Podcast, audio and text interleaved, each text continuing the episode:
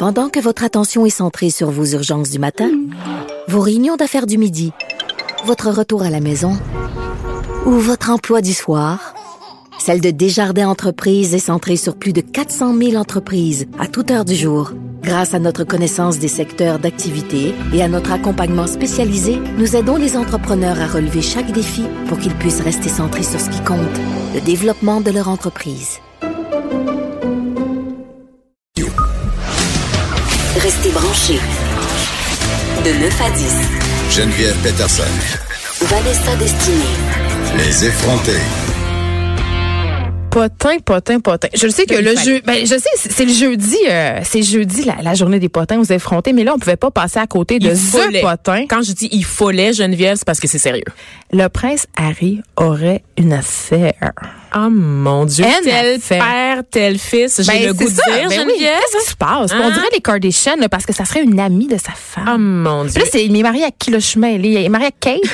Il est, aimes? il est marié à Kate Middleton. Ah, il est papa de deux enfants, euh, donc euh, le petit George et la petite Charlotte. On se rappelle quand même que Kate a très rapidement retrouvé sa taille de guêpe. Littéralement, Qu'est-ce est que ça a à voir là-dedans? Non, mais c'est parce que tu dis que c'est pour ça. Je te rappelle non, non. qu'elle est parce sortie. qu'il y a de deux tra- enfants puis est au bout du rouleau. C'est juste ça que je veux dire. Il perd ses cheveux, ça revient pas, le pauvre. Ah, il va se Et faire une greffe comme Hugo Meunier. Le salue en direct du Sri Lanka ou de la Thaïlande où ils il nous écoutent sûrement. Exactement. Ils ont des petites radios portables là-bas. là. Hugo Meunier, un journaliste formidable. Vous pouvez aller lire ses chroniques sur son escapade familiale d'un an en Asie sur Urbania. Et euh, je veux juste te dire, Vanessa, qu'il m'écrit régulièrement. Il nous écoute en podcast. Ah, c'est-tu vrai? Donc, on se lance des fleurs. Fait que là, dans le fond, en ce moment, il y a une grève de cheveux, mais comme ils ont des poux en Thaïlande, il va les reperdre, ces Je cheveux. sais pas, je comprends rien. Mais Ça là, on parlait du prince Harry. Oui, ok, on, on, par- on parlait de calvitie, Geneviève. Ben, C'est c'est pour ça, ça m'a fait penser à Hugo. On salue Hugo, encore une fois. Et donc, cette femme, cette nouvelle flamme, Geneviève, euh, pourrait, euh, s'appellerait Rose Anbury. Euh, Il y a Elle a un nom de maîtresse. Déjà là, ça, ça part mal. OK. Elle s'appelle Rose comme littéralement toutes les Anglaises, Geneviève. Je vois rien de choquant là-dedans. Rose ou Lily, là, c'est pas mal, euh, c'est pas mal gagnant quand t'es anglaise. Donc, il y a des rumeurs concernant l'infidélité du prince qui ont envahi, le prince, on rappelle qu'il est le premier à la succession du trône après son père. C'est pas le deuxième. Non, William, c'est le plus vieux des deux.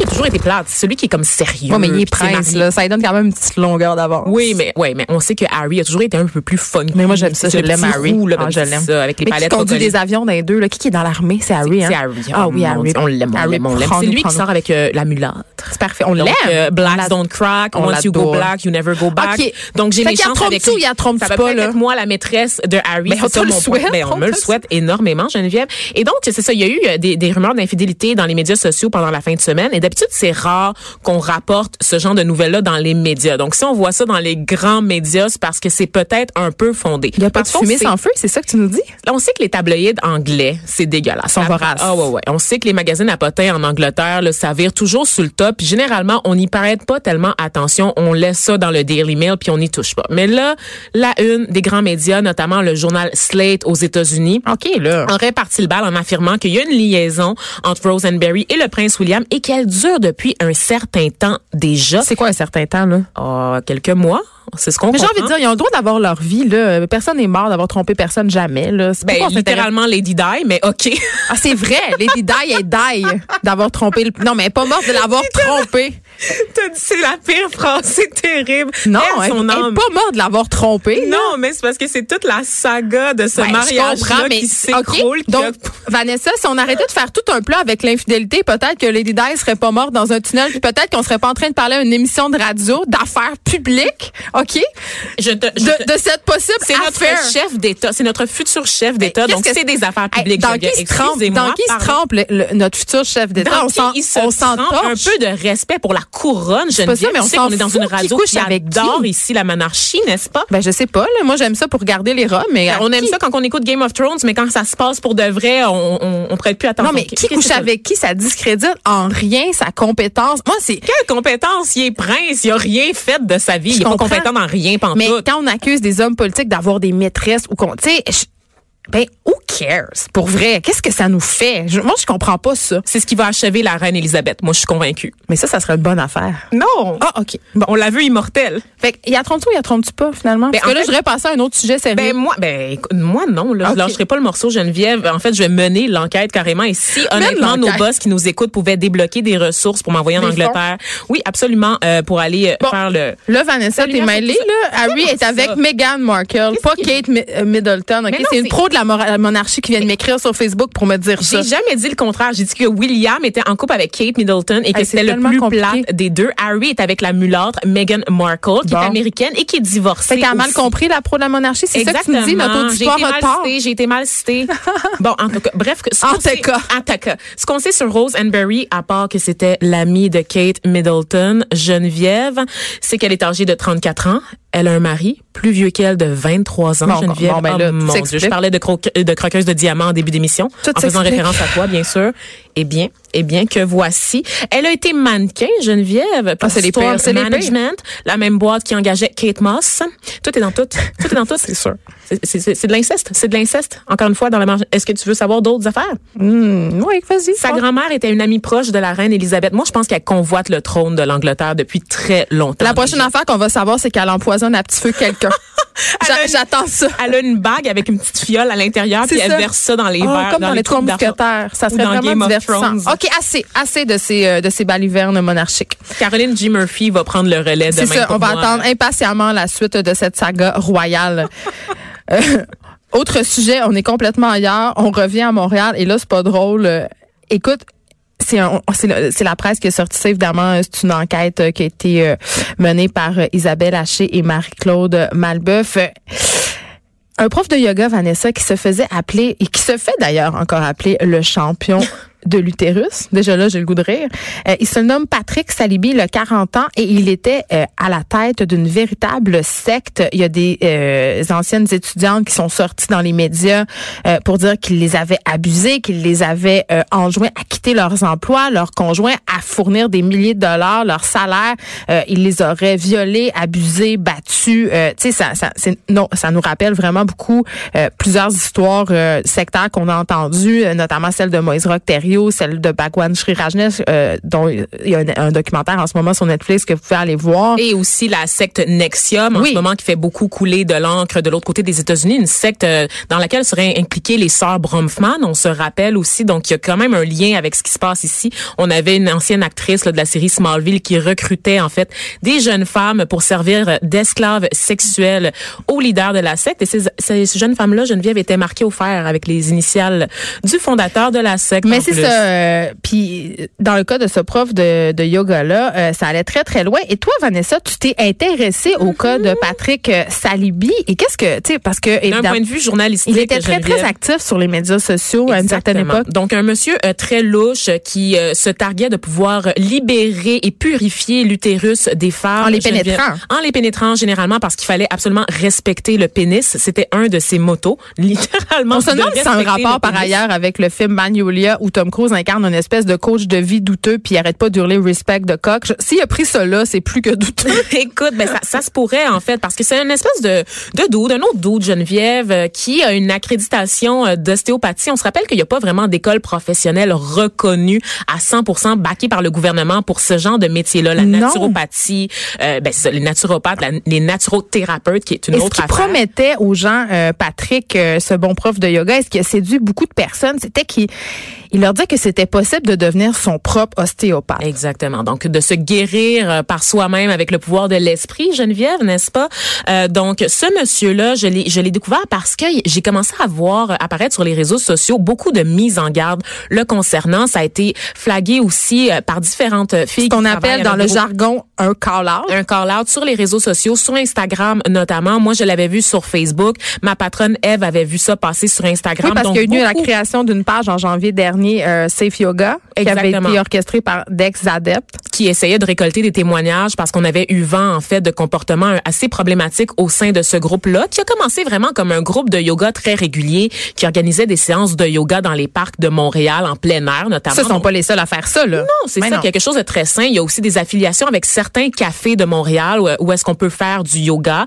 Donc, quelque chose qui avait l'air très, très legit. Et là, Une je- bande de hippies normale. Exactement. Et je veux expliquer quelque chose. Pour se rendre à Patrick, c'est long. D'accord? Donc, ce monsieur-là, il y avait plusieurs professeurs sous lui qui dirigeaient les étudiantes slash patientes. parce Puis ça que coûtait ça. beaucoup d'argent, se Ça rendre à Patrick aussi, n'est-ce pas, Vanessa? Exactement. Donc, littéralement, il y avait des promotions. C'était des paliers que tu devais grimper. Des Un peu à la, à la manière des de la scientologie où on doit gravir les échelons en payant tout le temps plus, plus, plus d'argent parce que et en étant de plus en plus dévoué à la cause aussi, Oui. Geneviève, parce qu'on demande littéralement de changer un mode de vie pour correspondre à la philosophie. Oui, donc de lâcher ce- son emploi. Et euh, Patrick Salby offrait des formations euh, allant jusqu'à 2000 dollars pour 48 heures. C'est complètement fou. Il enjoignait aussi euh, ses ex étudiantes slash patientes parce que moi ça me fait toujours rire. T'es étudiante mais t'es aussi patiente de ce monsieur là de un beau quitter conflit de quitter leur mari parce que le couple était un outil d'asservissement de la femme n'est-ce pas Geneviève? Donc de quitter leur mari et de ne, ne vouer que leur admiration à lui. Le- leur, enjoignait aussi de devenir végétalienne. Donc c'était vraiment pour la purification mais on s'entend qu'on le rendu là c'est Oui, il y avait, il y avait une espèce de contrat là, qui liait ce, ce gars-là à ses adeptes, justement, tu viens de le dire, euh, le végétalisme, mais aussi interdiction d'avaler du café, de l'alcool, euh, interdiction de mener toute autre pratique spirituelle ou d'essayer sans son aval, l'aval de Patrick Salubi, euh, tout autre mode de guérison. Fait qu'on parle quand même d'une hégémonie, là, d'un contrôle, Oh, ben d'un oui. asservissement. Et une Et- hégémonie culturelle, j'ai le goût de te dire, Geneviève, parce que ce gars-là, il y avait un site Internet, il y avait une chaîne de podcast, des vidéos YouTube, et ça, il y avait aussi un livre, L'expérience humaine, auquel je me suis abonnée. Je reçois un chapitre par semaine depuis le début euh, de mes recherches sur ce gars-là, Geneviève. Mais un livre auto-publié dans sa propre maison d'édition. Et en faisant des recherches, il y a plein de fausses adresses. Tu te rends compte que la maison d'édition, c'est littéralement dans les bureaux, le siège social de sa maison de yoga. Donc, OK, tout mais ça, qu'est-ce qu'il dit dans son livre? As-tu lu des pages? Oh, rien de transcendant. Là, on dirait vraiment un livre de psychopop traditionnel, là, un- de libération de l'esprit. Tu sais, n'importe quoi que tu peux trouver dans la section un peu euh, mystique et puis occulte là, dans une librairie. Parce là. que là, assez mégalomane, le gars, là. euh, Il y a une dans- toque de gourou. Il y a un- il y a- oui, euh, ben, Il nonobstant qu'il y a une top de gourou, là, mais là, on- son site Internet, évidemment, euh, depuis que la presse, euh, tu a été, a été mis hors ligne, euh, sa ligne téléphonique a été coupée, tu le, le gars est, est carrément en train Il de... dans la. Oui, c'est ça, il est disparu, mais avant, euh, avant de disparaître sur son ancien site, on pouvait lire des choses comme euh, Patrick Salibi disait avoir soif de destruction, être habité par un, chaos, un chaos pur, il se présentait comme un génie refoulé, euh, il voulait gouverner l'humanité, il disait que l'humanité était ennuyeuse et vide, et il parle de son ego, il dit, mon ego est tellement assoiffé, ça me fait peur, je ne veux pas de gloire si je ne peux pas avoir la gloire absolue. Oh, mon fait qu'on parle ici d'idée de grandeur. Tu sais, on est vraiment devant un cas euh, d'une personne qui veut devenir un gourou, euh, avoir des gens, euh, euh, avoir un ascendant sur des gens. Et ce sont tous de très jeunes, toutes de très jeunes femmes en bas de Exactement. 30 ans. Souvent vulnérables, souvent atteintes de certains problèmes de santé, qui ont essayé toutes les solutions possibles et qui n'ont pas trouvé de solution à leur mal. Donc, par dépit, elles se tournent vers des alternatives, des approches homéopathiques, des approches santé, n'est-ce pas? Donc, elles délaissent. À, un- à un moment donné, ça, c'est lié à la confiance des gens, un peu comme la crise des vaccins. Quand le système de santé, quand la science ne trouve plus de réponse à nos questions, les gens délaissent, ont tendance à tourner le dos à la science, Geneviève, et à miser sur des options naturelles. Mais Donc, je- moi, j'ai le pouvoir de guérison Ben, intérieure. attends, mais c'est parce que ça parle aux gens, puis je comprends pourquoi. Quand une technique, que ce soit le yoga, la méditation, ou ça peut être d'autres choses, l'acupuncture, euh, quand on t'offre de guérir un mal physique et un mal psychique en même temps, parce que toutes ces approches-là ont un, un seul point commun, Vanessa. Elles sont holistiques. Ça veut dire qu'elles s'adressent à l'ensemble du corps. Puis ça, c'est bien parce que souvent, on en parle souvent, vouloir mettre un plaster sur un bobo puis pas aller voir qu'est-ce qui se passe s'il y a des sources psychologiques, euh, ben c'est un peu problématique. Donc c'est ça que toutes ces écoles-là, ces profs de yoga-là euh, nous promettent entre guillemets, c'est de prendre soin d'une santé de, par une, dans sa globalité. Et ça c'est bien.